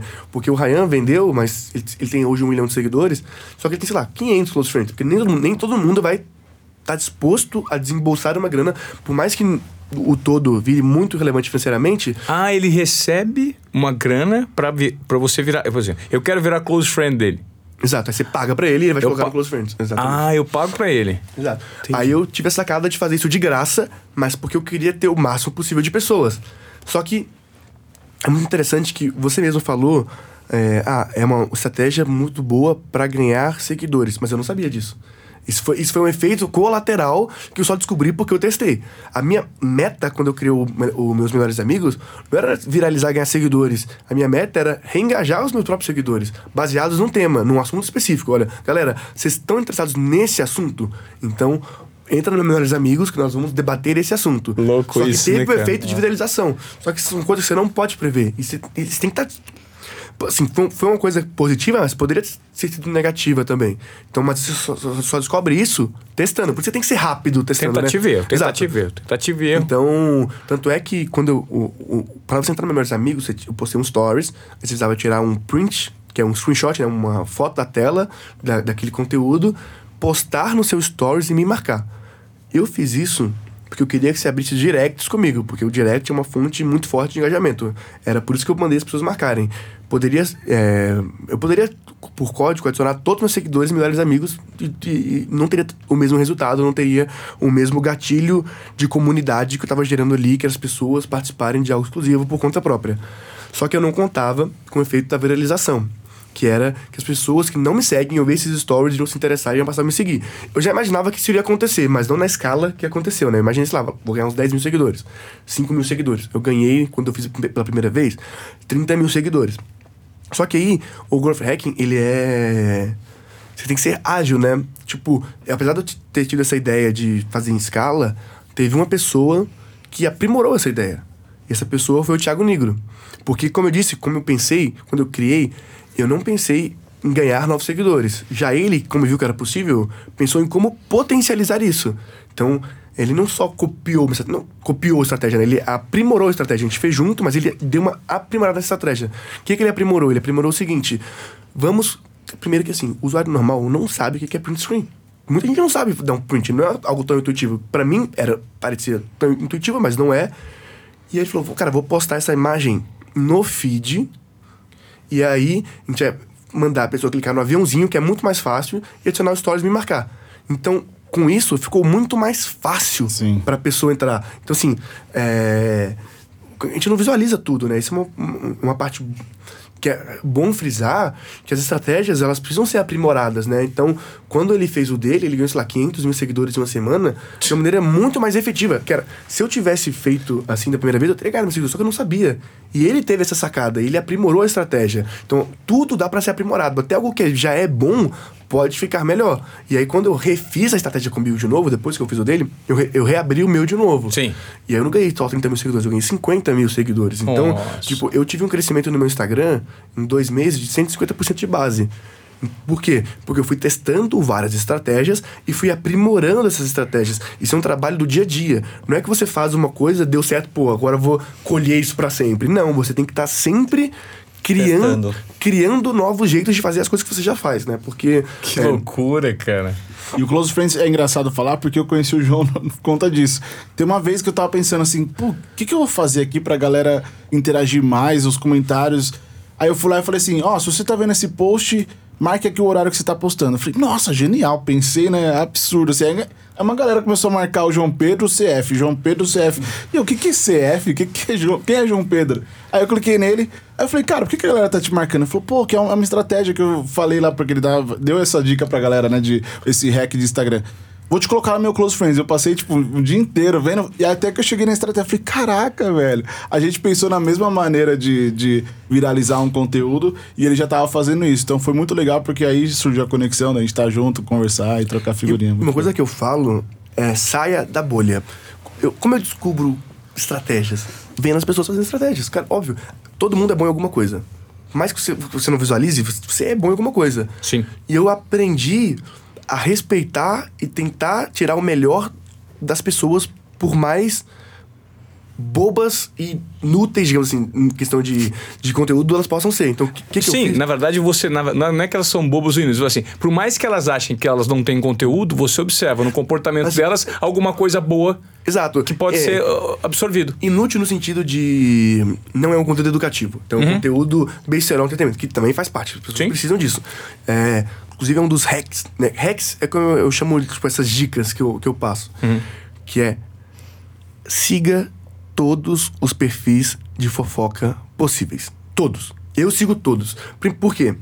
Porque a gente vive numa bolha, né? Eu não consumo esse conteúdo, mas as pessoas consomem. O Brasil é um país continental, as pessoas adoram fofoca.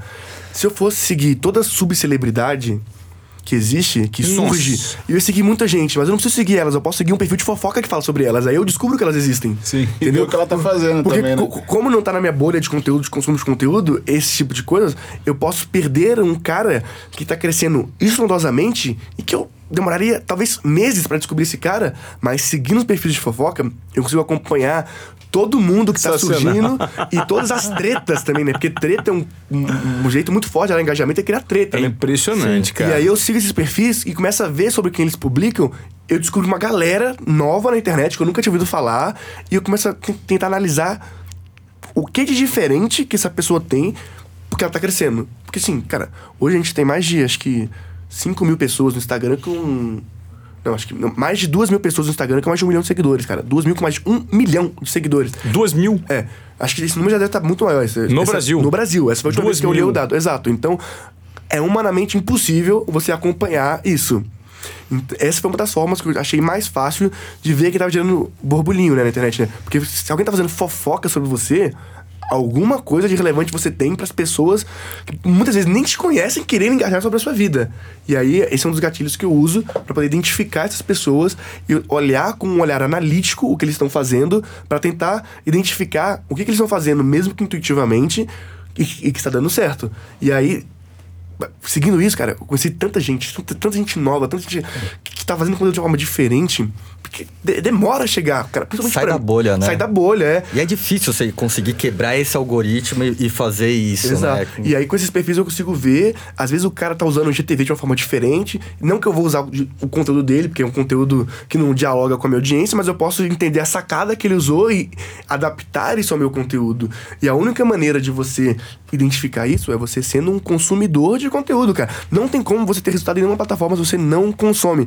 Porque senão você vai estar muito distante do público. Sim. E você não das consegue- tendências, o que Exato. tá rolando. E você não consegue criar todas as estratégias possíveis. As estratégias estão aí. Você precisa adaptar, usar e dar a sua cara pra estratégia, né? Mas você não tem como criar tudo. Se você fosse fazer só o que você criou, você não ia fazer nada, entendeu? É, é- é- essa é a diferença entre a cópia e. Original. E Tem o um origi... livro muito bom, é Roube como um artista. Que ele faz você pensar é, como você tem que criar. é, em vez de você copiar o artista que você admira, tudo, você tem que pensar como ele, o que, que ele pensa, onde ele quer chegar. Acho que isso é fundamental, né? E Isso tentar, faz tentar uns- ent- entender o porquê aquilo deu certo. E não tentar replicar aquilo, mas entender o motivo. Porque quando você identifica o motivo pelo qual aquilo funciona, você consegue adaptar esse motivo pra outro jeito de fazer a mesma coisa. E até mais você consegue prever o futuro, né? Você consegue falar, pô, se você cria uma linha do tempo, aconteceu isso, depois isso, depois isso, pô, o próximo passo desse cara é esse, então eu já me antecipo. Se você tá observando tudo isso que tá acontecendo, igual o João Pedro falou, você já consegue antecipar. Numa dessas você lança nova tendência antes que todo mundo, porque você se propôs a observar o que tá acontecendo. De novo, as pessoas pensam muito no só, só no próprio umbigo. Quando você olha o que tá acontecendo no mundo, é, é até um papo motivacional, mas, pô, tá indo trabalhar? Olha a janela, sai um pouco do celular, olha na janela, vê o que as pessoas estão fazendo, vê os, os outdoors que tem, consome as informações que tem. A gente tem muita informação ao nosso redor, não só na- dentro do celular. Se você faz isso, você consegue se inspirar, você consegue analisar o que tá acontecendo e, naturalmente, É, criar alguma pare coisa de só diferente. olhar as coisas e observe, né? Ó. Porque a maioria das estratégias já- já estão na mesa, é só você usar elas. Só que você o- tá tão no automático que você não percebe. Porque você deixa de ser um consumidor de conteúdo e passa a ser um analisador de conteúdo, seja analítico. E essa é a mágica. Perfeito. Né? Eu vou contar só pra, sobre o que o, o, o Felipe Moller falou agora. Eu vou só contar uma pequena trechinho da minha palestra Desobediência Produtiva que foge muito dessa realidade que a gente está debatendo, mas que propõe a percepção, que é basicamente o seguinte. Em 2003, 2003, eu era repórter da TV Globo de Sorocaba. Eu estava fazendo uma reportagem a 100 quilômetros de Sorocaba. Eu já tinha feito. Meu chefe em Sorocaba pegou o rádio e falou assim: Ivan, volte para Sorocaba porque tá tendo um assalto a banco. Eu falei assim: tá bom, tô voltando. Marcão, tava dirigindo o carro, era cinegrafista também, vou voltar. Marcão, acelera que tá tendo um assalto a banco. Peguei e falei: meu, não, não vamos chegar. Passei o rádio para ele falei: Bona, acho que vai ser difícil a gente chegar. Ele falou assim: venha mesmo assim, não tem problema. No caminho de volta, passamos por uma cidadezinha de 3 mil habitantes. Eu e o Marcão, o Marcão correndo com o carro no trevo. E eu vi 40 pessoas olhando pro trevo dessa cidade. Eu falei assim, Marcão, volta o carro. Você tá louco, rapaz? Eu preciso ir embora. Eu falei assim, volta a porra do carro. Eu preciso saber o que esse povo tá procurando. O Marcão voltou. Eu falei, cara, será que a mulher do prefeito perdeu uma correntinha? Será que tem um bilhete de Mega Sena premiada ali? Que tá todo mundo procurando, criança. Tudo, eu vejo o povo tudo ah, pegando o negócio do chão. Hora que eu vi o que estava acontecendo, eu falei assim, Marcão, vai lá no carro, pega o equipamento, nós vamos fazer uma reportagem sobre isso. Alguém já ouviu falar de formiga içá ou tanajura? É uma formiga desse tamanho assim, ó, que a bundinha dela é uma iguaria, parece um amendoim. Eu vi essas formigas brotando do chão de uma maneira absurda. Um monte, assim, fervilhando, fervilhando, fervilhando. E as crianças colhendo e colocando em garrafa PET de dois litros. E os caras comprando ali na hora. Eu compro, eu pago mais, eu não sei o quê. Eu falei assim, mas o que, que é isso? Não, isso aqui a gente come, é uma iguaria. Eu falei assim, então, come como? Ah, a dona fulana prepara... Eu fui descobrir aonde era o ninho principal das içás. Fui aonde estava surgindo mais, fui na mulher que preparava, fiz uma reportagem sobre isso. Cheguei pro meu chefe depois de uma hora e meia atrás. Caramba! Onde é que você tava, rapaz? Falei, cara, eu tava. Furou meu pneu. Ah, que pneu você chegou até? Falei assim, mas olha o que, que eu trouxe pra você. Além de trazer uma reportagem que eu fui fazer, eu trouxe duas. Eu trouxe isso aqui, ó. Você conseguiu fazer a revoada dos içás? Eu falei assim, por quê? Ele falou assim, faz mais de 17 anos que o Globo Rural tá atrás dessas formigas. Por quê? Essas formigas, elas surgem no interior do Brasil entre setembro e novembro, no fim do ano, numa data do fim do ano, depois de uma chuva muito forte, seguida de trovoadas. Elas brotam na terra. Só que não dá para você prever e nem marcar com as formigas. Formiga, aparece aqui que eu vou fazer uma matéria. Isso é aleatório. E quem estava no lugar certo na hora certa? Eu. Eu fui muito elogiado e minha projeção cresceu muito por conta do quê? Dessa desobediência produtiva. Se eu tivesse levado em conta o objetivo, a tarefa que tinha sido me dado, que era ir para Sorocaba para fazer o negócio, eu tive o quê? O senso crítico, a curiosidade. Aquela sensação de inconformismo. Para, vamos ver. Vai que tem um negócio ali. Então, assim, esse é o tripé nada mais, nada menos do que base da desobediência produtiva, que é um tripézinho assim, ó. Você tem percepção, você tem confiança no seu trabalho e você tem coragem de apostar naquela história. Eu tive coragem, eu podia tomar no esporro, poderia não ter valor. Mas isso te leva para frente. Isso é ser desobediente produtivo. Então, essa é a proposta. Que nada mais é, sintetizando para os dias de hoje, fazendo uma analogia, que é o que você tem, que todo mundo tem aqui. É propor, se propor a entregar mais. De acordo com o quê? Com a percepção. Total. É isso. Gostaram da história? Não? Sim, sensacional. Eu fiquei com vontade de comer essa formiga aí. Se tivesse aqui, ia comer. É, Galera, ó, sinceramente foi surpreendente o nosso papo hoje, não foi, Lobão? a Foi, gente tava foi bem conversando. legal, né? Eu achei que a gente conseguiu é, falar sobre coisas relevantes e atuais, principalmente relacionadas a redes sociais, porque quando você fala em Instagram hoje, todo mundo brilha os olhos, né? Sim. É a menina dos olhos de qualquer jovem, adolescente, adulto, independentemente da idade, todo mundo gosta. O fato é que é isso. Eu prazer enorme estar conversando com vocês. Obrigado. Felipe Lobão, obrigado pela sua participação. Podcast é o futuro. Podcast é o futuro, já é o presente, se Deus quiser. E, e acho que sucesso nessa nova jornada aí, Ivan, que vai dar muito certo. É Faz isso. 10 anos que eu escuto a frase esse é o ano do podcast. Mas hoje, mais do que nunca, eu acredito nisso, cara. Também Sério? escuto isso faz tempo já. João Pedro, muito obrigado pela sua participação. João Pedro Monta, hein? Menino é um prodígio, 23 anos. Fenômeno. É um fenômeno. Nos contribuiu muito, contribuiu muito hoje com, com o conteúdo aqui. Obrigado pela sua participação. Você acredita então que uma dosezinha de desobediência produtiva na veia faz mal pra ninguém? Eu uso essa dose até demais. eu acho que o importante é seguir nossos instintos, cara. Tipo, Intuição. intuição. Nem sempre. Na verdade, assim, ninguém chegou lá fazendo o que tinha que ser feito. Ninguém. Não existe uma rota, um. um, um to-do list pro sucesso. Se você for fazer o que todo mundo tá fazendo, você vai chegar onde todo mundo tá chegando. Se você quer ir mais longe, você precisa arriscar. Quem não arrisca, não chega a lugar nenhum. Então, acho que isso da desobediência produtiva é muito você arriscar. né? Pode dar errado, Pode, mas se der certo, o que, que acontece? Então, é ter essa visão estratégica de onde vale arriscar, né? Então, eu tento sempre arriscar, é, porque eu sou um grande apostador na vida aí, é, mesmo sabendo que eu posso colocar tudo a perder, mas eu- o importante é sempre estar fazendo alguma coisa. Melhor do que, do que chegar lá e fazer alguma coisa. Porque se você não faz nada, você vai chegar a lugar nenhum. Então, muito obrigado aqui pelo convite. Foi- é, você deu uma aula aqui também pra gente, cara. Que isso. É, vocês perderam, cara. Muita coisa que tava em off aqui, ele tava falando genial. Então, não espero. Cara, até, até travei aqui, mas eu estou ansioso pelos próximos episódios desse podcast. Legal. Felipe Moller, satisfação enorme conhecer sua figura, compartilhar ideias com você e da sua energia e também da sua motivação. Espero que o seu Instagram cresça ainda muito mais, porque pessoas precisam de motivação. Porque motivação é vida, é superação. Tamo junto. Obrigado pelo convite. De verdade, foi uma aula aqui. Vou ouvir na hora que sair. E, igual o João falou, tô ansioso para os próximos capítulos. Só pegando um gancho no que você falou de desobediência produtiva, né? Eu prefiro pedir desculpas por tentar algo e errar do que dormir é, pensando, putz, não fiz o que eu tinha que ter feito, sabe? Então, é, eu acho que é isso. Vai lá e faz. Muita gente vai falar que não dá, muita gente vai falar que não pode, que você é maluco. Mas que bom que existem malucos como os nós aqui pra mostrar pra você que dá pra chegar em qualquer lugar. Tamo junto, valeu mesmo. Legal, gente, é isso. E não se esqueça, hein? Uma dose de desobediência produtiva na veia não faz mal a ninguém. E aproveitando o gancho, me sigam no Instagram lá, arroba João Pedro. João Pedro, é, vamos passar o Instagram de todo mundo. Sem vamos sendo lá. desobediente aqui, né? Já ia encerrar, não, não vai não. Perfeito. É isso, vamos lá. Arroba, João Pedro. arroba João Pedro. Meu é arroba Fábrica de Mentes e lá vai ter por Felipe Moller. Me segue lá também pra gente bater essas novas Show, metas. perfeito. E o meu, vou dar o da Pod 360 e o da 55BRN.